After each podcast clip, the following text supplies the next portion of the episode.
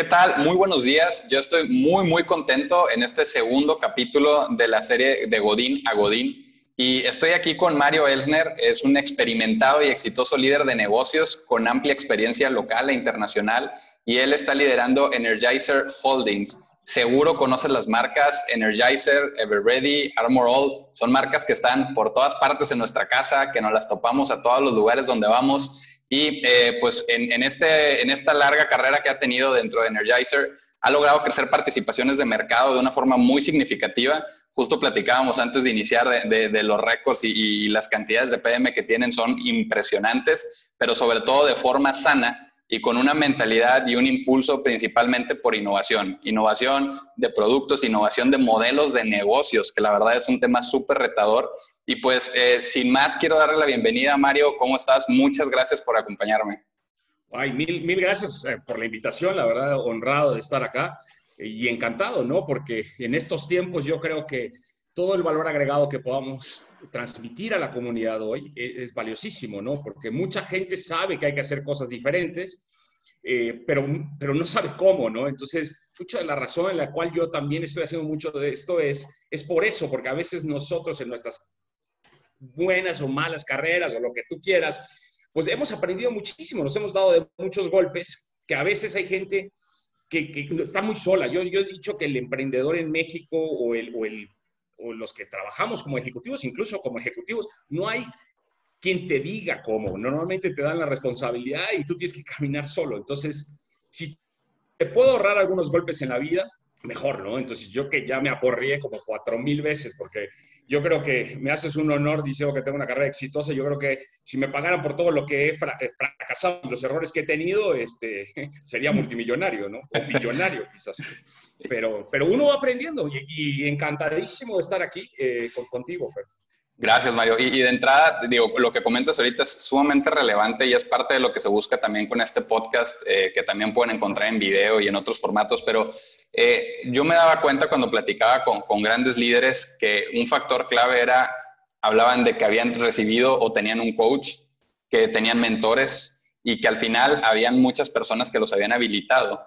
Sin embargo, muchas veces, como dices, te encuentras solo, ¿no? Entras al mundo ejecutivo, entras a una posición y dices, ¿y ahora de dónde me agarro, no? O sea, ¿a quién le pregunto? Y si pregunto, me voy a ver como que no soy bueno. Entonces, mejor hago como que sí sé y le investigo por fuera. Y entonces em, empieza todo este tema de paradigmas eh, que, como dicen, a veces por miedo a no, no, no, muestras como esta vulnerabilidad de decir, oye, pues quiero aprender, y, falta mucho este acompañamiento y, pues aquí en este, en este programa lo que queremos es eso, ¿no? O sea, personas que tienen carrera, que tienen experiencia, que nos lo cuenten eh, porque lo han vivido, porque te, voy a compartir bien sincero, hace poco me tocó escuchar ahí un, un, capítulo de, de, una serie, no, no voy a decir nombres, pero que me tocaba que empezaban a dar consejos sobre el mundo ejecutivo, pero eran personas que nunca lo habían pisado. Y dije yo, ¿cómo? o sea, hasta, hasta me sentí ofendido y dije, no, no, no, es que ocupamos a la gente que ya conoce, que muchas veces, pues por agendas, esto, el otro, o simplemente por, por falta de plataformas, no, no se comparten todos los aprendizajes. Y pues simplemente ahorita, antes de, empezar esta sesión que platicábamos, pues wow, haz de cuenta que sientes que vuelan las ideas y, empiezas a conectar puntos y de verdad, sumamente enriquecedor. Y lo que mencionas es muy, muy cierto.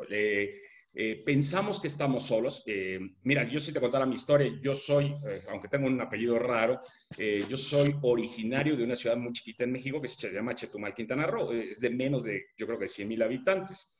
para los que no lo ubiquen, está en Quintana Roo, pero como Cancún es más famoso, pues Chetumal no pinta, pero es la capital. y cuando toda mi, mi, carrera, mi carrera fue en la escuela de gobierno, incluso es en la UADI, como en la UNAM, pero de, y, lo que soy un creyente es que eh, la gente piensa que está sola, o sea, no, nos, pedir, pedir ayuda cree que es, es, es malo, creo que, que, es un sentimiento de, debilidad y no lo es. Entonces, muchas veces dependemos de que nos toque un buen maestro o un buen jefe, este, y eso es un problema, ¿no? Yo, yo, si te contara un poquito mi historia, yo trabajé mucho tiempo al principio, soy contador público, o sea, imagínate, ahorita hago otras cosas, pero cuando yo he dicho que la carrera uno termina saliendo y no sabes nada, ¿no? Este, y, no, y lo peor del caso es que nunca sabes lo que quieres ser. Te tomas decisiones en base a tus necesidades. Yo por necesidad tuve que ser empleado porque yo no tenía dinero. O sea, la verdad, yo vivo solo desde los 15 años y tuve que emplearme, ¿no? Entonces, eh, si me hubiera tenido la oportunidad de al principio de mi vida eh, ser emprendedor, lo hubiera hecho. Pero pues por pagar la renta y pagar la comida tuve que, que, emplearlo. Este, y hubo una época en mi vida que me cuestioné eso y traté de ser emprendedor y me fue no mal lo que le sigue. O sea, me fue re mal y, no sabía a quién preguntarle. Todos mis amigos estaban igual de mensos que yo. O sea, no, no, no tenías esa figura que te, o sea, que te aconsejara, por lo menos que te dijera, o sea, ese papá, ese maestro. Y lo que tú dices es muy cierto. Todos los, después dije, todos los brazos de mi carrera eran maestros. O sea, y no critico, o sea, bueno, sí critico la educación, eh, pero de alguna manera no tenías a quién recurrir. En mi época no había internet, eh, no había tanto acceso. Y aún así, eh, aunque hoy ya existe Internet, si tú entras a buscar asesoría en YouTube o lo que tú quieras, eh, no terminas encontrando el cómo. O sea, yo ahí soy muy específico, porque te dicen sí, hay que cambiar mentalidad, sí, sí, pero ¿cómo le hago? Exacto. Ese cómo, ese cómo me llevan, ese, ese, ese, ese ayuda, si lo quieres ver así, nadie te lo da, ¿no? Y normalmente fracasas mucho y, y, la gente no le gusta fracasar. Entonces los emprendedores terminan fracasando. Por eso yo fracasé me tuve que volver a emplear. Y dije, bueno, por lo menos en una gran compañía, eh, tan, yo estoy en una compañía global, este, voy a aprender y me van a dar todo. y no es así, tampoco. Llegas y dependes de que te toque un buen jefe, un mal jefe, este, no sabes cómo, cómo lucir. Eh, a mí me toca venirme de provincia sin conocer la Ciudad de México. Eh, fue una decisión muy difícil para mí, con mucho miedo, la verdad, con mucho miedo y, me aforré al principio. Y después te topas acá en un mundo que tienes eh, gente de otros países con una garra, con, mejor preparados incluso, te podría decir.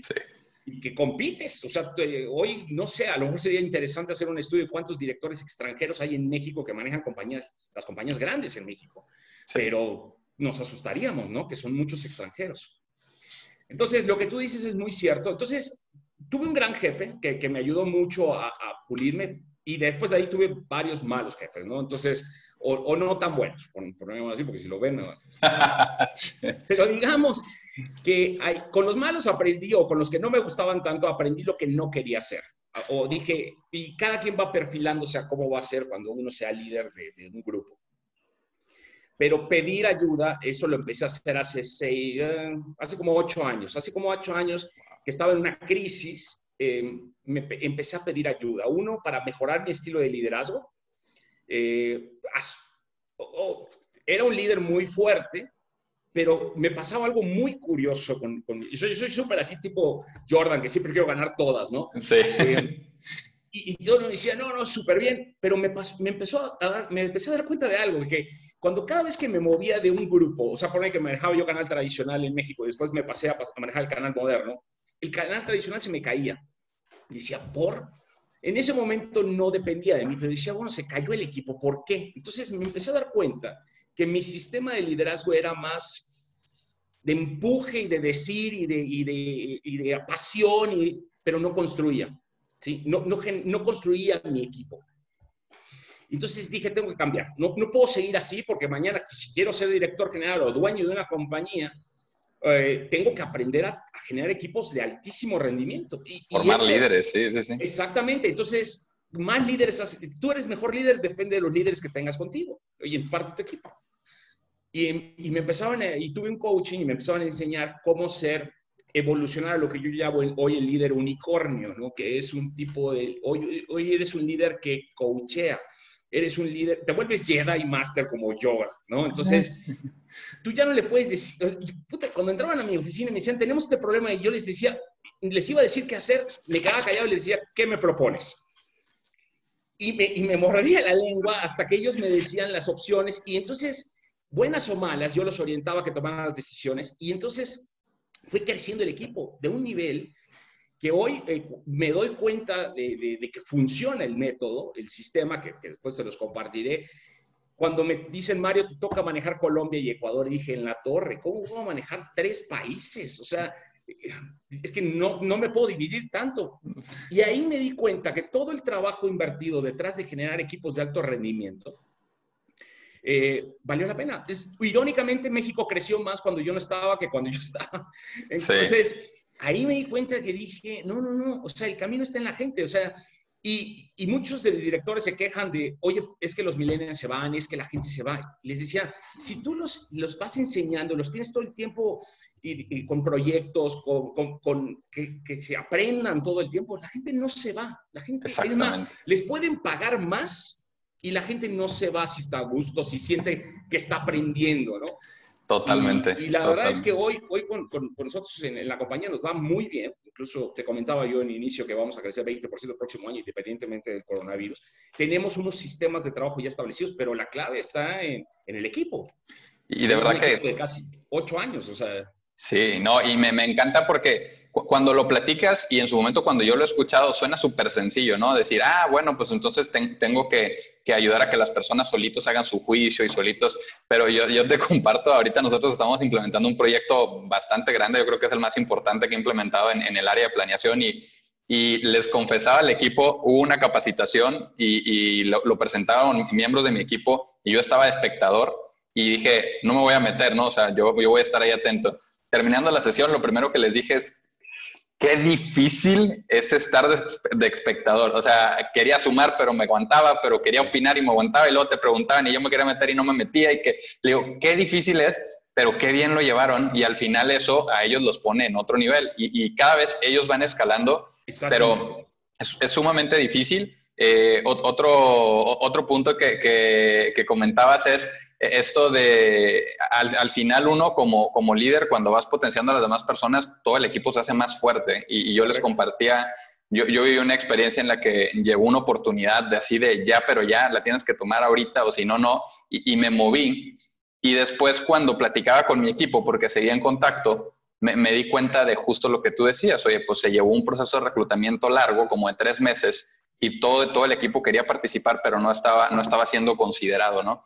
Y al final, ahí yo me acordaba de la película de Gladiador, ¿no? Que decía, todas tus fallas como hijo son mis fallas como padre. Y yo decía, viéndolo como un líder, dije, pues si tú no estabas listo, yo, yo me responsabilicé mucho y dije, pues es que también yo no te estaba, o sea, no te estaba preparando, ¿no? O sea, yo no estaba pensando en lo que sigue, estaba pensando en cómo llevo mejor mi área. Y en ese inter de lo que yo me quejaba de es que nadie me ayuda y nadie me da mentorship ni coaching, yo no lo estaba haciendo tampoco. Entonces, para mí fue así como, en ese momento me sacudió completamente y, en mi reincorporación dije, quiero hacer eso diferente. Quiero hacer eso diferente porque no es, no es uno. Eh, y ahí hay una, una, recientemente en una entrevista me tocó escuchar una parte que se me hizo súper interesante, que decía un, un CEO, dice, yo no mando ni en mi empresa ni en mi casa. Dice, y eso es buenísimo. Dice, porque si yo todo se hiciera como yo digo en la empresa, pues la empresa no puede ser más grande que yo, porque yo soy el techo. Y en mi casa, si todo lo que yo digo se hace, pues también yo soy el techo. Dice, entonces cuando yo digo, aquí no mando, no mando yo, todos sumemos, dice, esa cosa crece muchísimo. Y me encantó la perspectiva. Dije, sí es cierto, a veces uno, por decir yo lo digo, yo tomo la decisión, ahí te atoras. No, yo incluso yo lo hago, lo digo de broma, que nosotros somos como, y soy un fan del rey Arturo, y decías, el rey Arturo, el rey Arturo, sí, pero él tenía una mesa redonda, ¿y eso qué significaba? Que, que, todos los votos son parejos, o sea, hace poquito estoy, estaba entrevistando, me decía, oye, pero tú tienes la decisión final, no, irónicamente yo soy un voto más, o sea, eh, al final es así, o sea, todos en la mesa, todos en la mesa tienen el mismo voto y la misma decisión, y oportunidad de hablar. ¿Sabes qué pasa? Lo que sí en México he notado que hay mucha gente que le da miedo hablar con el jefe, decirle las verdades, porque creen que, que te va... Y, además, en las entrevistas les digo, no, hombre, conmigo es súper alivianado, ojo, yo soy un tipo muy, muy relajado. Este, les digo, no, a mí me gusta que me digan las cosas en mi cara, a mí me, o sea, eso me hace que yo crezca. O sea, si todo el tiempo te están diciendo lo que tú quieres escuchar, no es así. Me, decía, eh, escuché o leí en un libro que eh, tú contratas a la gente correcta, la colocas en las posiciones correctas y es parte de lo que yo doy como, como metodología. Y después los resultados van a venir. O sea, está la clave en eso. O sea, hay, hay, gente que tenemos perfiles para alguna cosa. Y, y, si te ponen en esa posición correcta, vas a ser un crack. O sea, y, el equipo va a lograr todo porque estamos bien administrados. O sea, no solo es saber liderar, es entender las fortalezas del chavo y todos pueden tener diferentes estilos, o sea, como los hijos, que todos son diferentes, y irlos coachando a que ellos vayan desarrollando sus fortalezas y potenciales. Es extraordinario. Les decía al equipo, chicos, no se preocupen por los resultados, a mí no me importan, preocúpense por las acciones. Las acciones es lo clave. Los resultados son una consecuencia. Incluso les hacía la analogía de que si quieren bajar de peso y si están pensando todo el tiempo cuántos kilos ya bajé, es una tontería. Mejor enfóquense en cumplir la hora de ejercicio diaria, cuántas calorías llevan y el resultado va a ser una consecuencia. Entonces, ah es, es, clave a veces cómo, cómo se manejan las métricas. ¿no? esa parte me, me, encantó ese mensaje de lo que importa son las acciones, porque sobre todo creo que el, el, el enfocarte en el resultado te genera luego mucha frustración, ¿no? Y, y te desmotiva a los equipos. En cambio, cuando dices eh, esa actitud de, de, vamos con todo, eh, uno de los valores de la empresa eh, donde estoy es jugamos para ganar, o sea, es vamos para allá por todo, no, no dice yo siempre gano, no, pues es una realidad que no siempre vas a ganar, no es jugamos para ganar, entonces te habla de la entrega detrás y, de verdad que, que es, es, bien interesante, yo te quiero reconocer algo que, que, te comentaba también cuando empezamos a platicar, es... Eh, cuando, ve, cuando veo tu currículum, algo que me sorprende es, como todos los currículums, eh, la estructura era eh, la experiencia y los logros, la experiencia y los logros. Y yo veía que tú incluías como los logros el formar equipos y decía, qué, qué padre. Y la verdad, yo tal cual como lo pensaba, decía, qué fregón que él considere que uno de sus logros es formar gente a pesar de que no estén recursos humanos, ¿no? Porque a veces queremos delegar eso a, no, pues la formación viene de allá. No, la formación es tuya como líder, pero a, mí me encantó porque pues ya una cosa es decirlo, pero ya cuando es tu carta de presentación, decir mis logros es formar un equipo de líderes, dije, wow, o sea, tenemos que ser más así. Y honestamente, ahorita que veía mi plan de sucesión, yo tengo como cuatro o cinco personas que me pueden relevar mañana y le decía a la gente, o sea, eh, pero mucha gente, irónicamente, la primera vez que te decía lo de los resultados de Colombia, decía, México, debes, Mario debe estar preocupado porque la gente está haciendo mejor trabajo que tú. Y les decía, no, no estoy preocupado. O sea, a mí no me preocupa que mi equipo sea mejor, porque eso significa que yo ya me puedo mover a otro puesto y pueda tener un equipo que me soporte.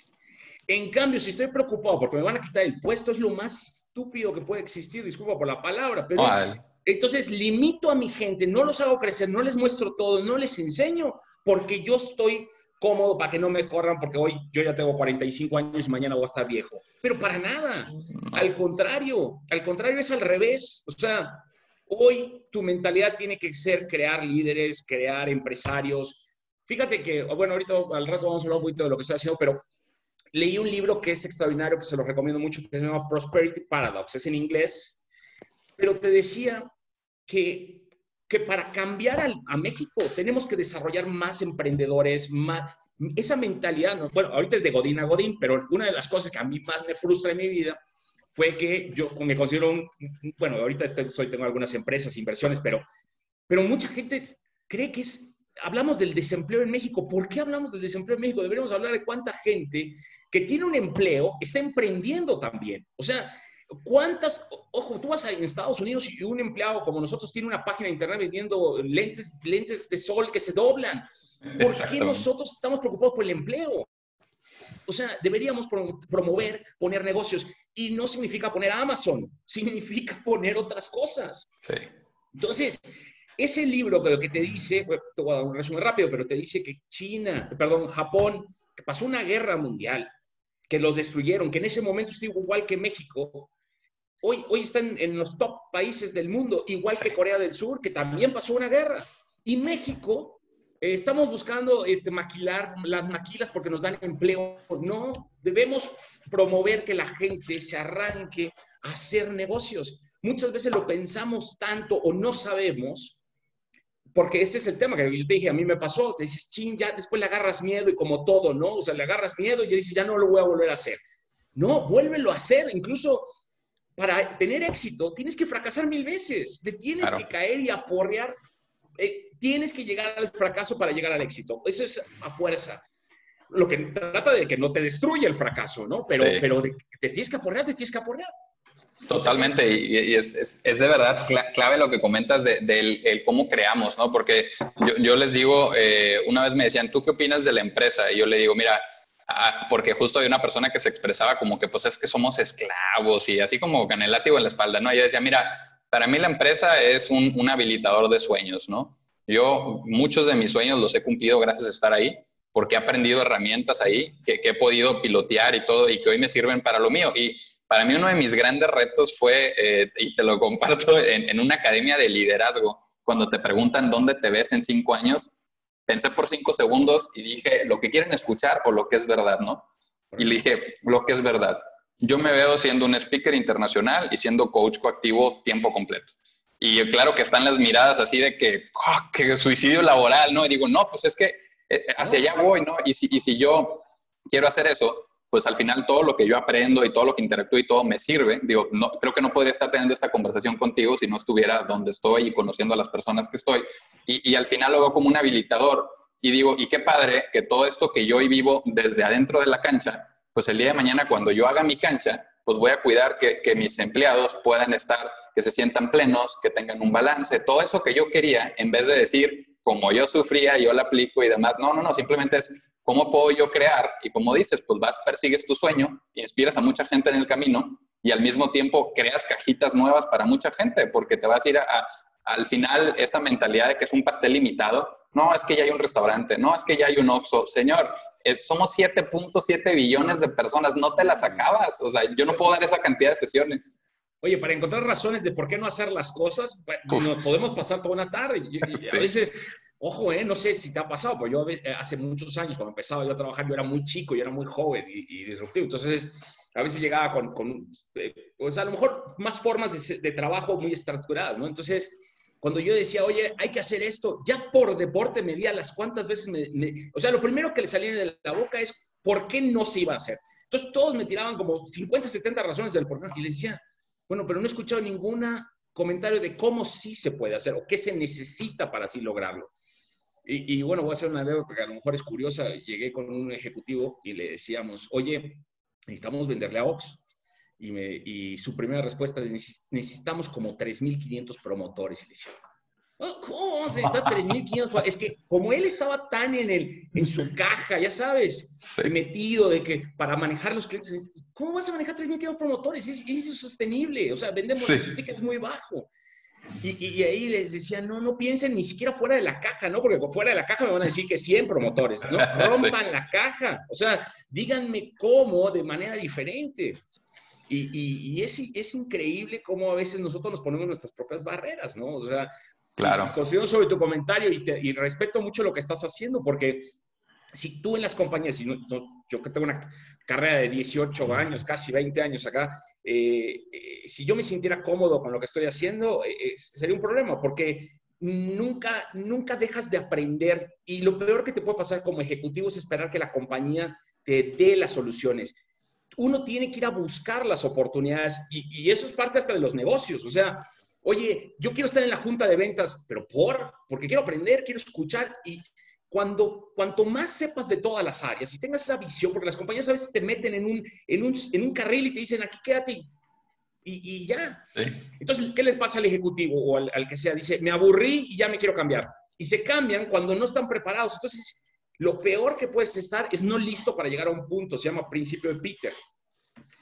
Y, este, y, tú, y, y, y por ejemplo, buscar, platicar, yo decía que las, las, llegar a tener sabiduría, que si lo puedes decir que llegues a tener, es, se basa en cuatro cosas. Uno, hacer cosas y, y cometer errores, o sea, pero, pero hacer cosas.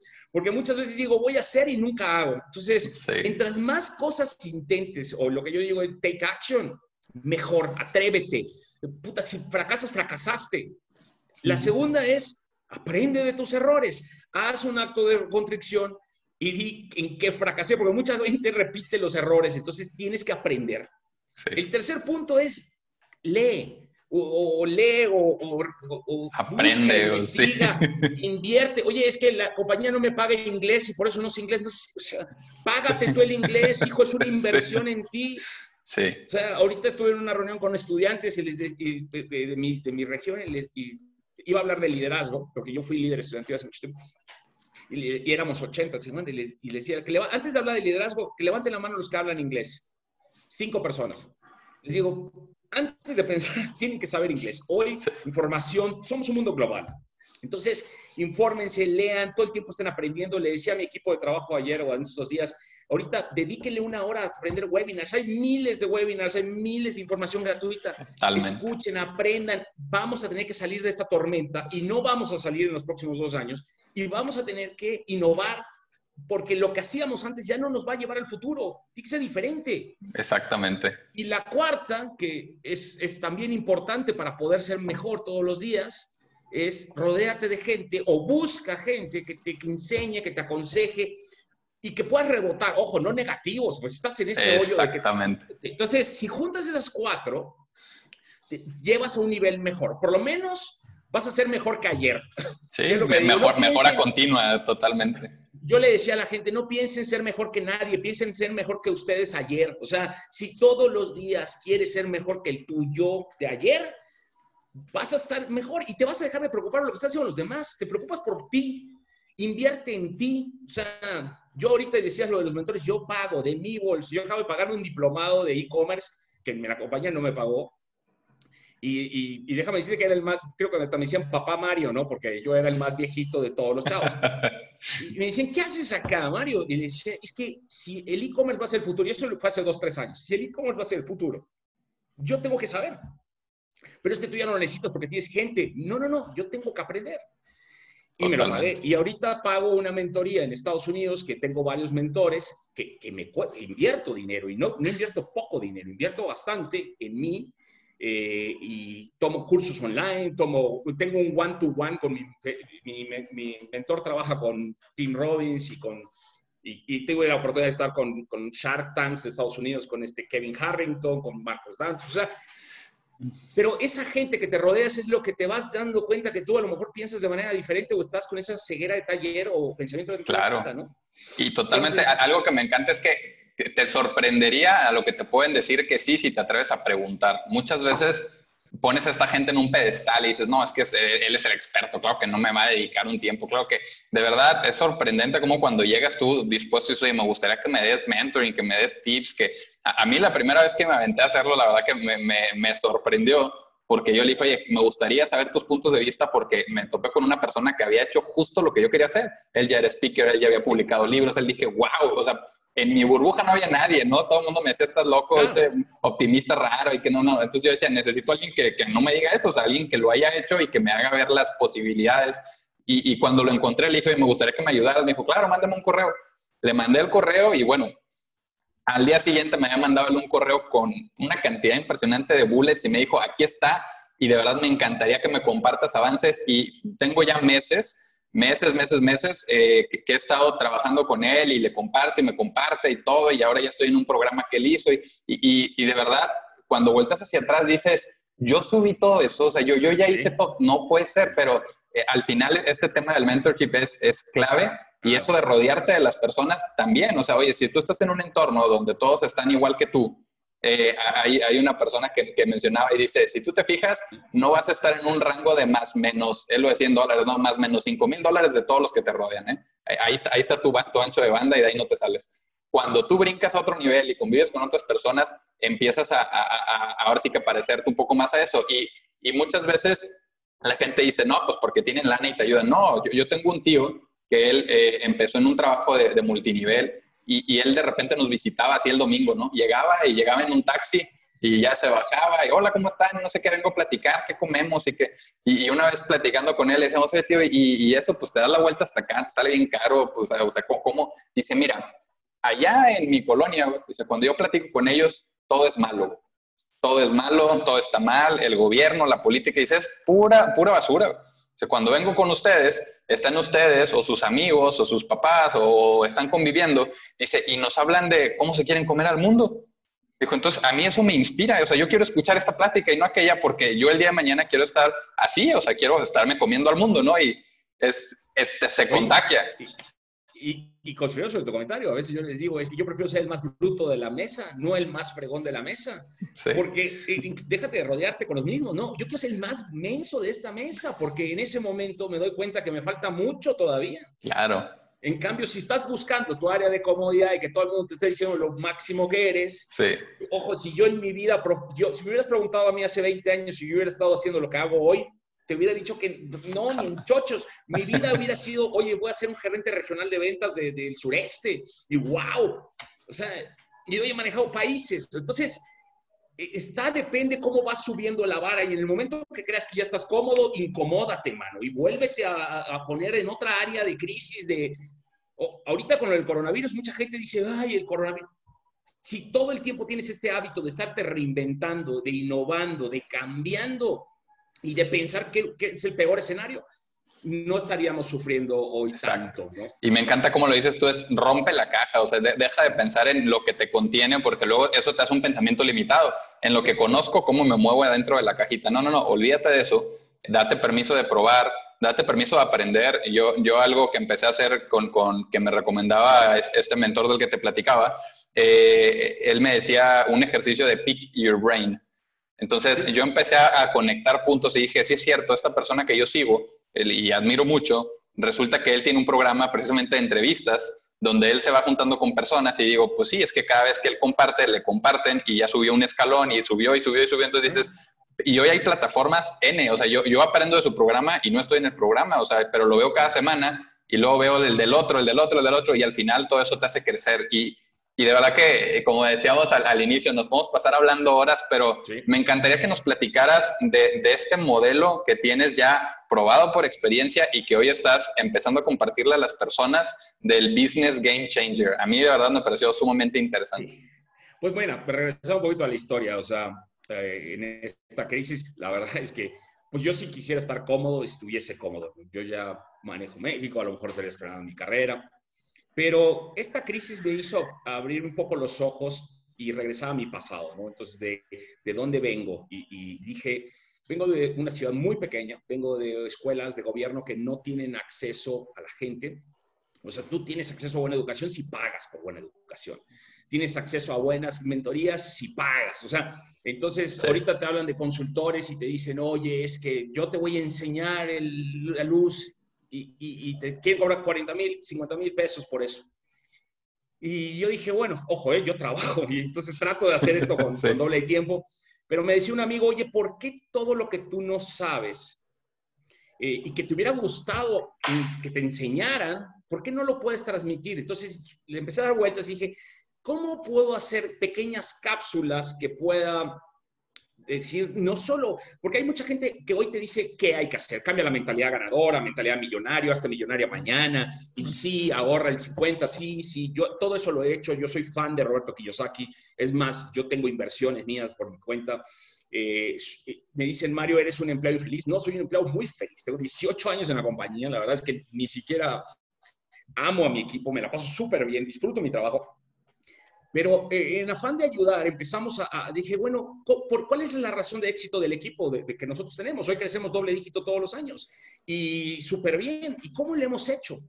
Irónicamente, no, no había, hay un sistema que hacemos y que no me había dado cuenta y dije, ¿por qué no empaqueto esta receta? O sea, y se la puedo transmitir a la gente de manera eh, de que ellos también puedan implementar esta forma de, de trabajar, ¿no? Y esta receta se basa en cinco puntos es muy de general, es como para el empresario que quiere, que quiere empezar, que está empezando y hoy no sabe cómo, está para el que está pasando una crisis como hoy, o está para el, el, empleado como tú y yo que queremos, que deberíamos ambicionar, porque si yo logro que, no sé, de esos 11 millones de empleados, uno se vuelve empresario, cambiamos México, cambiamos la mentalidad, o sea, se puede cambiar un país si tú empiezas a actuar desde abajo. Entonces, esta se basa en cinco pilares, ¿no? Que, voy a estar haciendo unos webinars, pero es uno en entender al consumidor, porque muchas veces el error más grande, casi el 40% de los fracasos de todos los negocios, es porque desarrollan un producto,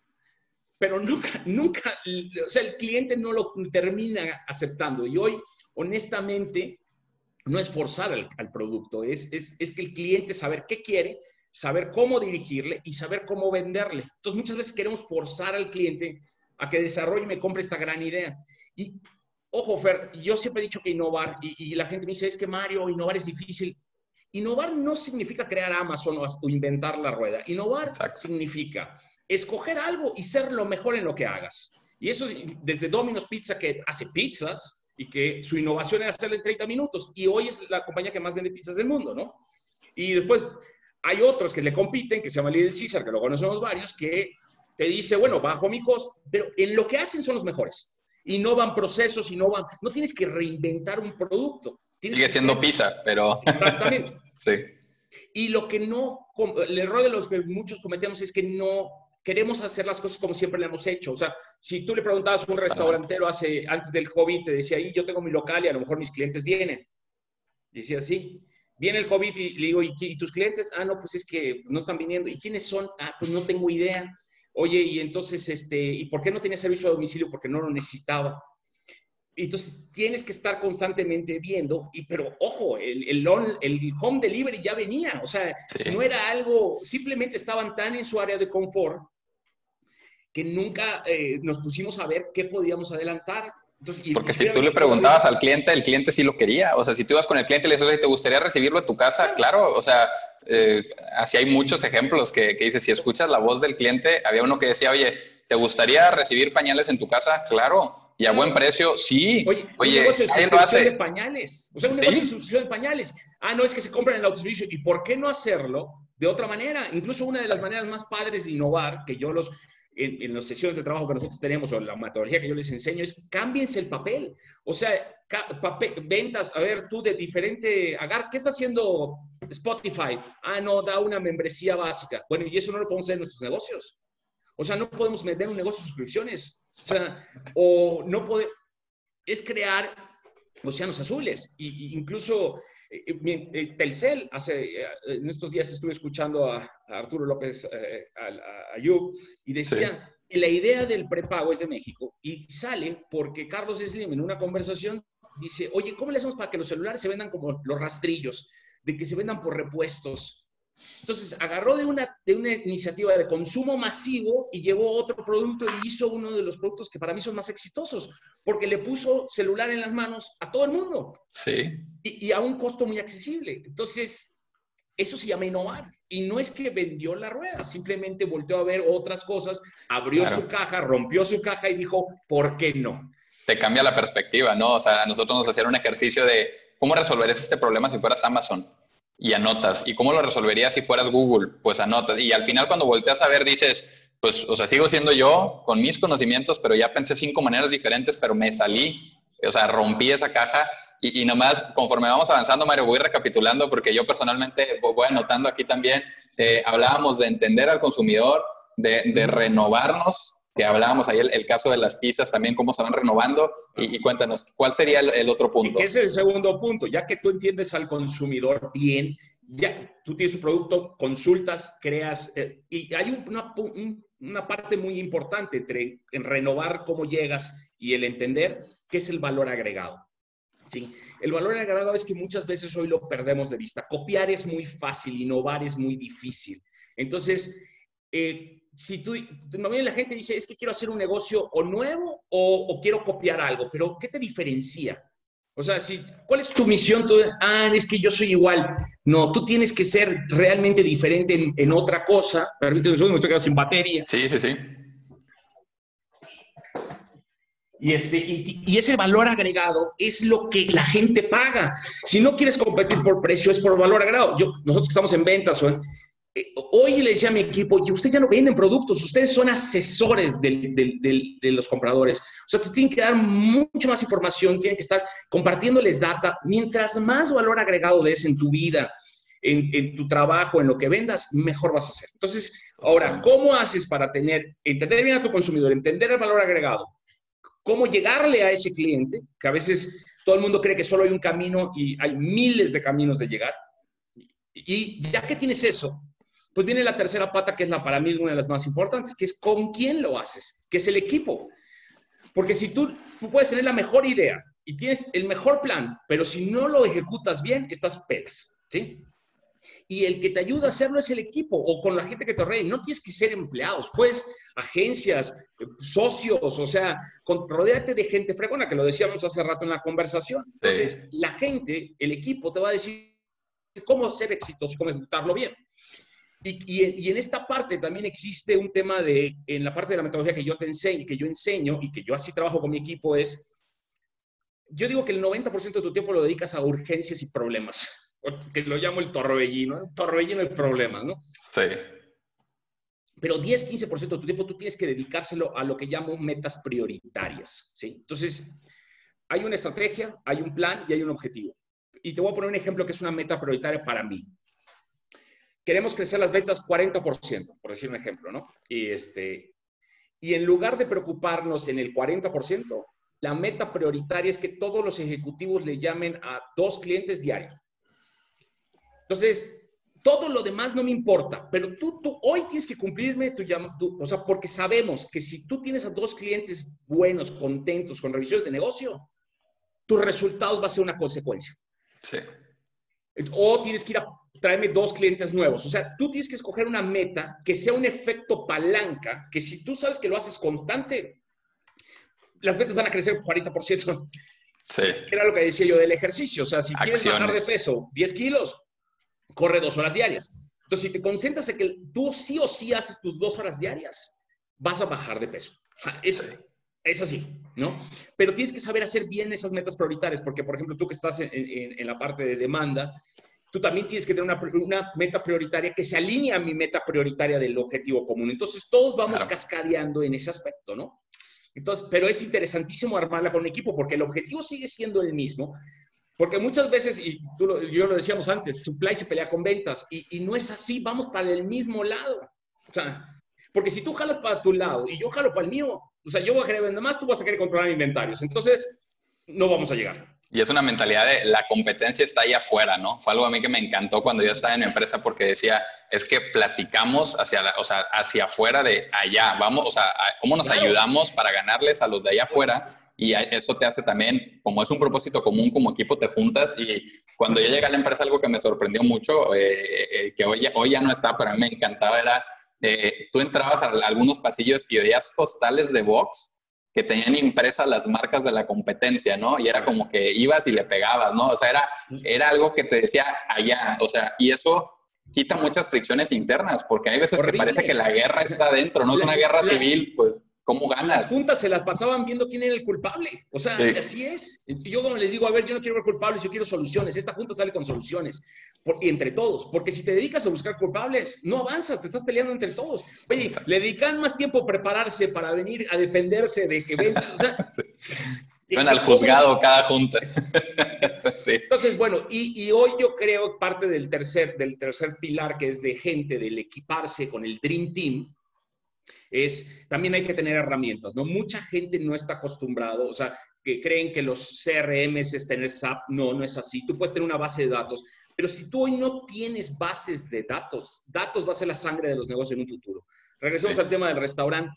Imagínate que, que tuvieses cuánta gente te compró y que tú pudieses en esta crisis informarles todos los días que estás manteniendo el empleo, que no necesitarías claro irónicamente, la solución, lo platicábamos abajo, es Rappi y Uber y todos esos, que hoy les está cobrando 30%, 15% de no sé qué. Eh, no sabes quién es el cliente al final y el remedio está resultando peor que la enfermedad para muchos restauranteros. Exactamente. Entonces, ¿por qué no lo hicimos antes? ¿Por qué la solución ahora es, ah, voy a hacer online, voy a hacer home delivery, pero con Rappi? Eh, tampoco es, un paliativo. Utilízalo si quieres ahorita, pero tú piensas que vas a tener que desarrollar tu próximo camino de home delivery. De delivery, sí, y, es, es, al final un tema también de, de, no perder tu esencia, ¿no? Porque eh, a veces por querer digitalizarnos y por querer evolucionar y o porque es tendencia y es moda, queremos adoptar cosas que no van con tu negocio. Yo, yo platicaba con, con mis papás, ellos están en el tema de seguros. Y, y, me platicaban de un modelo este del WhatsApp Business y, y, algunas herramientas como de los chatbots y demás, y, les decía yo, es buenísimo, está padrísimo, pero no lo hagas, le digo, porque yo cuando te hablo a ti como mi agente de seguros, yo quiero que tú me contestes, o sea, yo, yo quiero sentirme escuchado, porque si no, pues marco al ser un 800 y me contesta un robot, pues, y, y, decían, no, pero es que se, ven casi, casi iguales, ¿no? obviamente las personas que nos, nos, ofrecen este modelo de negocios decían, es que casi ni se dan cuenta, y le digo yo, claro que me doy cuenta, o sea, si a mí me contesta mi agente con cinco emoticons y me dice, ¿cómo estás, Fer? Y de repente esa cosa me contesta y dice, en un momento me reporto gracias, digo, no, o sea, eh, al final a veces creemos que el consumidor no, no entiende como uno, somos personas al final. Regresemos al tema del valor agregado. Exactamente. incluso estuve leyendo hace una historia, construyendo sobre tu comentario, Sapos, que, creo que conocemos la compañía, ¿no? Sapos te decía, güey, venden zapatos, ¿no? Pero él se enfocó en ser innovador en el servicio del cliente. Entonces, creo que en una conversación el CEO le decía a alguien, oye, es que si tú hablas al, servicio de, de, sapos, es extraordinario, puedes pedir lo que quieras. Y creo que estaban en Europa, güey, y que habla y dice, oye, quiero dos boletos de entrada a un, a un evento, al de sapos. que el de servicio de cliente se quedó, está bien, ahorita le, ahorita le contesto, ¿no? Y que el de sapo le hable, le consigue los boletos al cliente. O sea, y vende zapatos, pero no, pero ellos en su mentalidad de servicio al cliente era lo que el cliente quiera. Claro. imagínate el valor agregado que tienes. Y dices, oye, vamos a comprar zapatos, pues con sapos, ¿no? ¿Por qué? Si vendes zapatos. O sea, lo que trato de decir es, lo que decías ahorita es, si tu valor agregado es tan alto, lo vendas lo que vendas, hagas lo que hagas, vas a tener la preferencia del consumidor. Totalmente. Entonces, ese es un ejemplo, ¿no? Oye, y el cuarto punto es, eh, es, es, el parte más financiero. Mucha gente me dice, Mario, no tengo dinero. Y eso es algo muy común, incluso ahorita que veníamos con todos los cambios de la organización. Y me decían, Mario, no hay dinero, necesitamos gente. O sea, tú dices, hoy vamos a un cambio. Ah, necesito gente. Ah, oye, necesito recursos. Oye. Entonces, aquí es cuando yo les digo, no, menos es más. Ahí sale mi, mi parte contable y les digo, a ver, chicos, alguien me decía hace poquito, Mario, necesito 5 mil pesos, 10 mil pesos, ¿me los prestas? Y le dije, no, no te los voy a prestar porque te voy a hacer un daño. Pero te voy a decir cómo conseguir el dinero. me decía, ay, no, de verdad, no, sí, sí, te voy a enseñar y te voy a ayudar. Ve a tu cuarto, ve a tu cuarto y saca toda la ropa que no usas. que termina siendo como el 50% de la ropa. O sea, típico que tenemos un closet y que te pones tres, ¿no? Saca todo lo que no uses de tu cuarto, todo, todo lo que no uses y véndelo online. Y vas a tener mucha más lana. Entonces, la moraleja era, uno, haz algo porque vas a empezar a darte cuenta que puedes vender online. Dos, muchas veces no nos damos cuenta de nuestras ineficiencias. Y muchas veces, hasta que nos corren, hasta que estamos en un momento de crisis, tenemos que empezar a actuar. Pero si tú lo haces de manera sistemática, ahí es cuando te das cuenta que menos es más.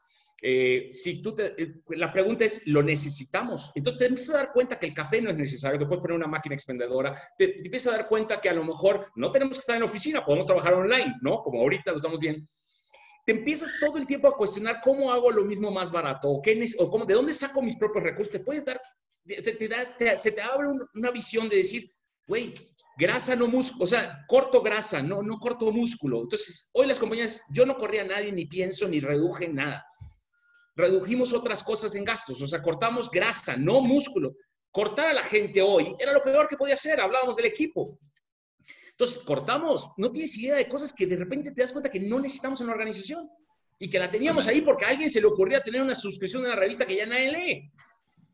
Entonces, yo les invito, en esta parte de, de, la metodología que yo hago, es vamos a ver para adentro y vamos a ver de dónde nos podemos eficientar si el Netflix no, no lo necesito, no lo necesito. O sea, hay cosas que no necesitamos, pero tenemos. Totalmente, totalmente. y eso hacia adentro cambia, cambia perspectivas. La contingencia nos ayudó, sí, pero también se olvida rápido. es, es, al final. No, no, no, y, y, te lo llevas a lo personal y a lo, a lo profesional, porque yo de repente llegaba y, te voy a ser así súper sincero, oye, pues ya, le, y le quiero meter y estos audífonos con Bluetooth y que no sé qué, y de repente digo, ahí tengo los del celular, o sea, ¿por, por, qué, ¿por, qué, voy a gastar en eso? Porque lo empiezas a poner en proporción y dices, pues es que eso es lo que me cuesta la membresía de esta plataforma para poder hacer un webinar, pues la hago, eso me trae más. Y, los audífonos super fregones de lucecitas, no, entonces, y en los negocios eso es clave, ¿no? O sea, ir a rentar un corporativo gigante cuando todavía no tienes ventas, ¿por qué? O sea... Ah, porque se ve padrota la oficina, o sea, no todas las oficinas son abiertas. Para el Facebook, como dicen. la pregunta que yo siempre les hago es, ¿lo quieres o lo necesitas? o sea, muy poderosa. ojo, ¿eh? Y, a mí me pasa en ventas. Esta metodología que yo te digo aplica en todos lados. La ley de Pareto. Si tú le haces un recuento y tú que estás en el manda, al 80-20 famoso, si yo me concentro, por eso menos es más. Si yo me concentro en el 80% de la venta, son 20 productos. No necesito productos que no. Y le preguntas al de ventas y dice, no, es que se vende buenísimo, no se vende nada. Y te, ocupa, y, y te ocupa almacenaje, te ocupa manejo, te ocupa inventario. Entonces, llegas a un restaurante y dice, oye, ¿cuántos platillos vendes? 200. ¿Por? Vende 5 y vende los perfectos. Pero ¿Qué problema da ver un menú de 200 cosas, no? Dices, ya, ya no sé qué quiero, ya. Exactamente. Entonces, hoy en los negocios, y yo cuando estuve en las peores crisis, hay que hacer un barrio, o sea, incluso de, todo, de clientes. El famoso ley Pareto, yo se la aplico a todo. O, o sea, oye, es que esos clientes es buen, la verdad es que a lo mejor un cliente que, fíjate, no significa no venderle, significa que un cliente más grande puede absorber ese cliente más chico y tú eres más eficiente. Y entonces en lugar de mandar embarques de dos mil pesos, mandas trailers. Entonces esa eficiencia te genera recurso y con ese recurso puedes reinvertir, crecer y hacer cosas que hoy estás pensando que no puedes porque no tienes dinero.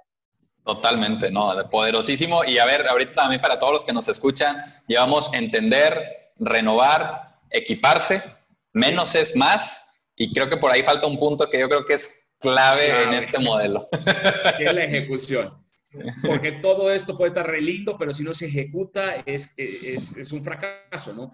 Y, la, ejecución para mí se basa en tres pilares. Uno es medir, porque mucha gente a veces, eso es lo del reportaje, los reportes, o sea, yo llegué a un momento que tuve 78 reportes y no veía ninguno, ¿no? Entonces, eh, llegamos a, después, hablando con un mentor y con una de mis clases, encontré lo que es un scorecard. Y el scorecard, por principio, tiene que ser simple. Porque muchas veces el scorecard termina siendo peor, o sea, de avión de, la guerra, o sea, de... Súper complejo, ¿no? Hay mil botones.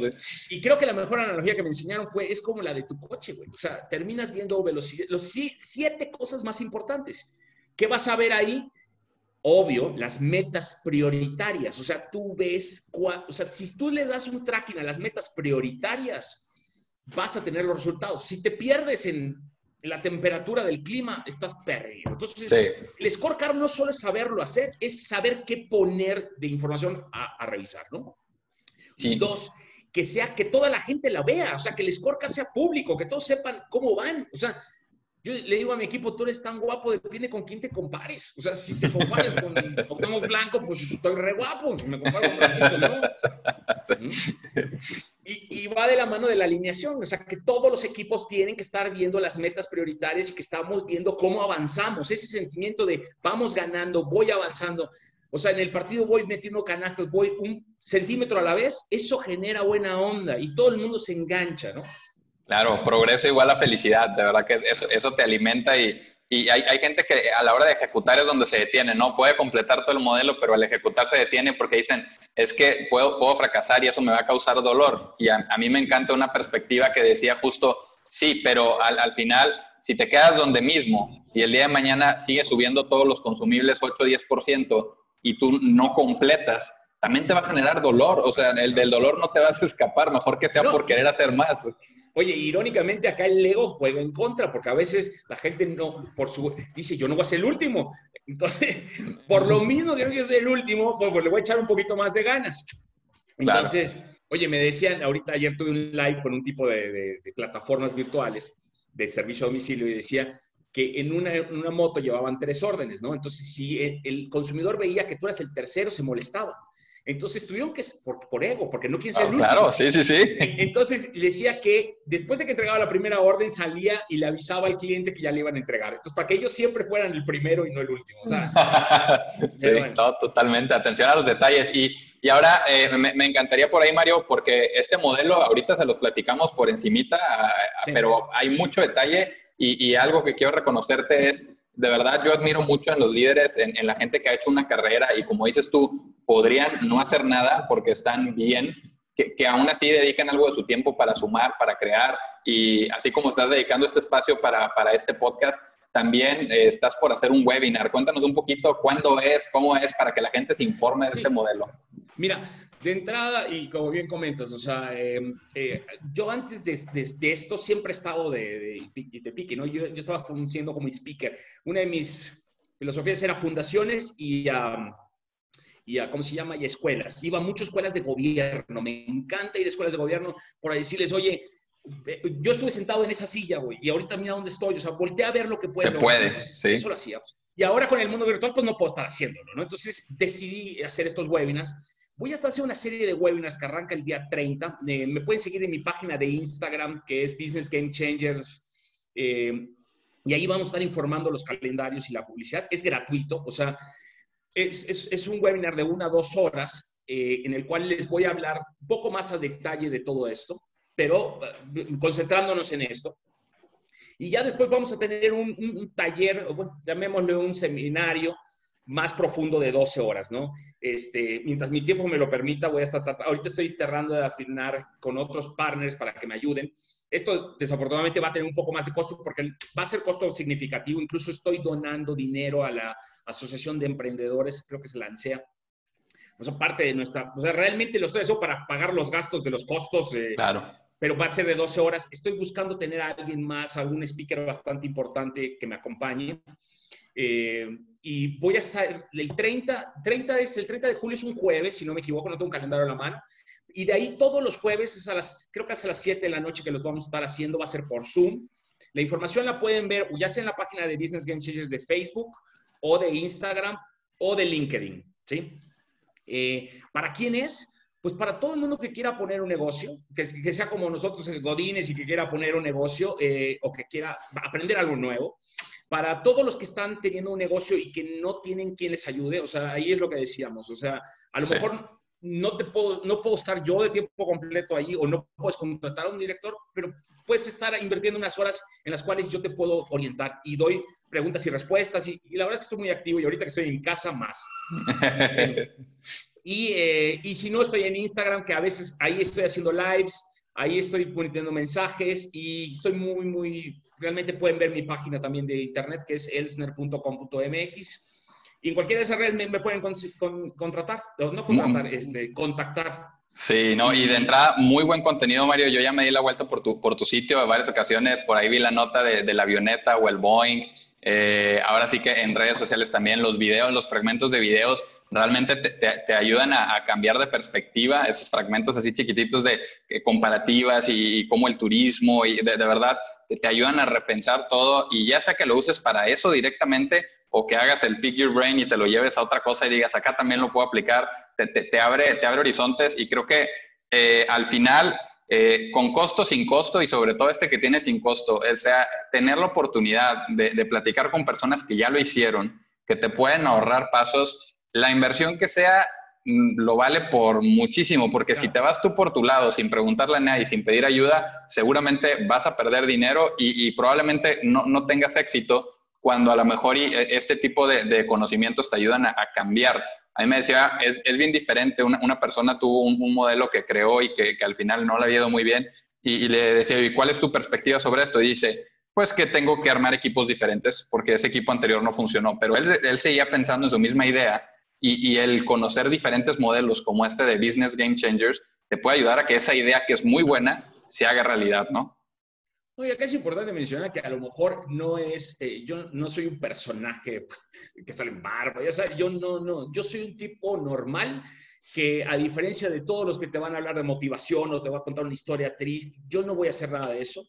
Yo lo que sí te voy a enseñar en estos webinars o trabajar conmigo o si en un momento de un futuro empiezo a coachar, que creo que que es por ahí, o sea, eh, eh, te voy a enseñar el cómo, o sea, el cómo de alguien que ya se aporrió, que, oye, quiero venderle un autoservicio, pues yo le vendo todos los días, ayer tuve una reunión con Samsa, es, es mi día a día. Y, y, alguien que aparte vivió que nadie lo ayudó, entonces yo estoy muy en la afán de orientar y ayudar. Este, entonces, no, a lo mejor no voy a hacer lo más lindo, porque si todos viviéramos de videos motivacionales y fuéramos ricos en base a lo que vemos en YouTube, pues todos serían millonarios, ¿no? Entonces, lo que no te muestran es el cómo y mucha gente te sigue vendiendo eso. Yo sí te voy a llevar de la mano. Incluso estoy pensando asociar todavía a una parte de coaching, que desafortunadamente lo más valioso para mí es mi tiempo, porque yo tengo que trabajar, pues, tú sabes, yo tengo todas mis responsabilidades del día a día.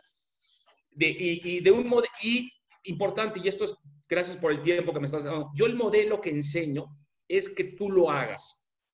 Yo no soy ¿Por qué? Porque he aprendido que si yo te enseño que tú lo hagas, tú vas a crecer, no yo te lo voy a decir.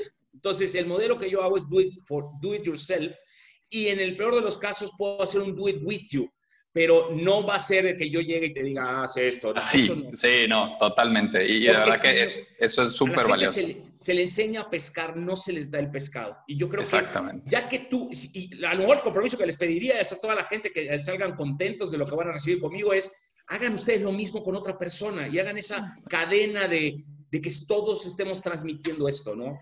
Totalmente. Por eso me serían contentísimo yo. Sí, y era justo lo que platicábamos cuando estábamos agendando este podcast, ¿no? Esta ley de la reciprocidad, o sea, al final es, es una, también mencionan algunas personas, economía de la gratitud, ¿no? Cuando tú haces algo por crear valor, al mismo tiempo hay otras cosas que te van sumando, o sea, es, eh, tenemos que pensar así si queremos colectivamente como, como país, como Estado, como empresa, como sea, eh, crecer, o sea, es cómo le sumo yo al otro y esa persona le suma a alguien más y, que se vaya haciendo como esta, esta escala. Eh, y, Mario, yo, yo te quiero agradecer bastante el espacio que, que nos estuviste dando ahorita esta, esta mañana. si nos puedes repetir dónde te pueden encontrar en redes sociales por si a alguien se le peló.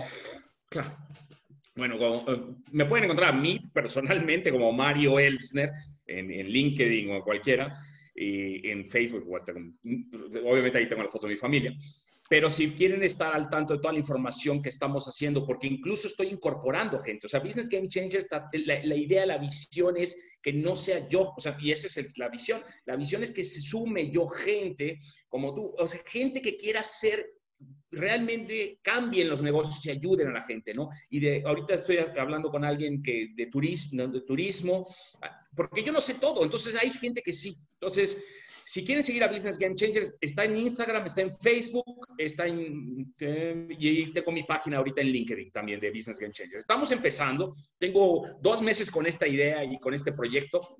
Estamos invirtiendo, me estoy, buscando ayuda, gente que también me pueda ayudar porque esta no es una cruzada de uno, creo que... Totalmente. Ayer, ayer escribí algo en Twitter que, empezaron a decir que están sacando inversiones de México y todo, y yo, yo contesté y dije, miren, yo creo que ahorita es un momento de invertir, tiempo, gente, dinero, o sea, es momento de invertir.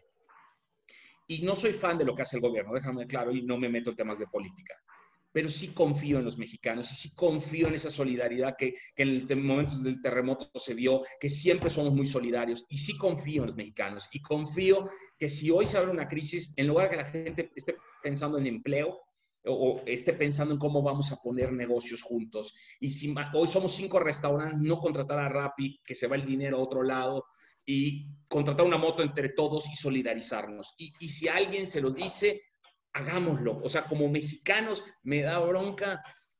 Fíjate cuántas compañías, o sea, ustedes son una compañía mexicana, pero cuántas compañías no son mexicanas y el dinero, cada vez hay menos empresarios mexicanos porque lo tienen las grandes. Totalmente. Totalmente, Mario. De, verdad que te agradezco de nuevo el espacio, muchos aprendizajes. Yo personalmente me llevé muchas notas y, pues bueno, a todos los que escuchen este capítulo, no dejen de ir a, las páginas que nos compartió Mario. De verdad, eh, un contenido de mucho valor. Y, pues bueno, Mario, gracias de nuevo por el espacio. Y bueno, y si alguien eh, quiere contactarme en privado, no duden en, echarme un mail, un, señales de humo, lo que quieran. Yo la verdad, eh, incluso por tiempo estoy pensando en, y lo digo abiertamente, si alguien quiere, voy a liberar la próxima semana cinco coach, o sea, voy a Voy a liberar cinco horas y te lo digo a ti, tu audiencia de entrada tiene la primicia. Eh, voy a dar una hora a cinco personas de coaching y en esa hora la idea es cuéntenme qué están haciendo, en qué necesitan ayuda y yo en esa hora voy a tratar de darles un poco de guía para encarar. Entonces, te doy la primicia este, antes de que yo suelte y si cinco de tus eh, escuchas no, me contactan, eh, es más, mi correo es Mario Elsner, si quieres te lo mando para que lo, lo pongas. Claro, yo lo comparto en redes. Game Changers si me mandan y me dicen, te escuché en el podcast de Godín a Godín, eh, les doy mano. Perfecto. Es, de verdad una súper, súper oportunidad porque si le pusiéramos valor a eso, les prometo que tiene muchísimo valor eh, y, aprovechen esta, esta opción que está dando Mario porque a, su vez él está invirtiendo con otros mentores. Entonces aprovechen, de verdad, eh, escriban este correo. Yo les voy a dejar aquí en el, en el podcast el, el correo de, Mario para que lo puedan eh, contactar. Y, pues bueno, de nuevo agradecerte mucho, Mario. me encantó la sesión y, les prometo que si lo contactan, sí responde, porque así lo contacté yo también por un mensaje de, de LinkedIn que luego se hizo de WhatsApp y luego siguió por Instagram. Entonces, de verdad, eh, atrévanse a contactar y como les decía, se pueden sorprender a lo que les pueden decir que sí, si siquiera se atreven a preguntar. Oye, y, y voy a construir sobre tu comentario no solo a mí, a quien sea. O sea, la gente, los líderes, buenos líderes, no porque yo sea un buen líder, porque no lo soy, pero los líderes, los, los fregones, estamos ansiosos de enseñar, o sea, o están ansiosos de enseñar, es lo que decías, pero que no les dé pena, contacten, pregunten. El no ya lo tenemos. Totalmente. Muy bien, muchas gracias, Mario. No, gracias, Pedro, un placer y nos vemos pronto. Y a ver, cuando estamos por ahí en Monterrey, a ver si nos comemos un cabrito. Claro que sí. gracias. Thank you.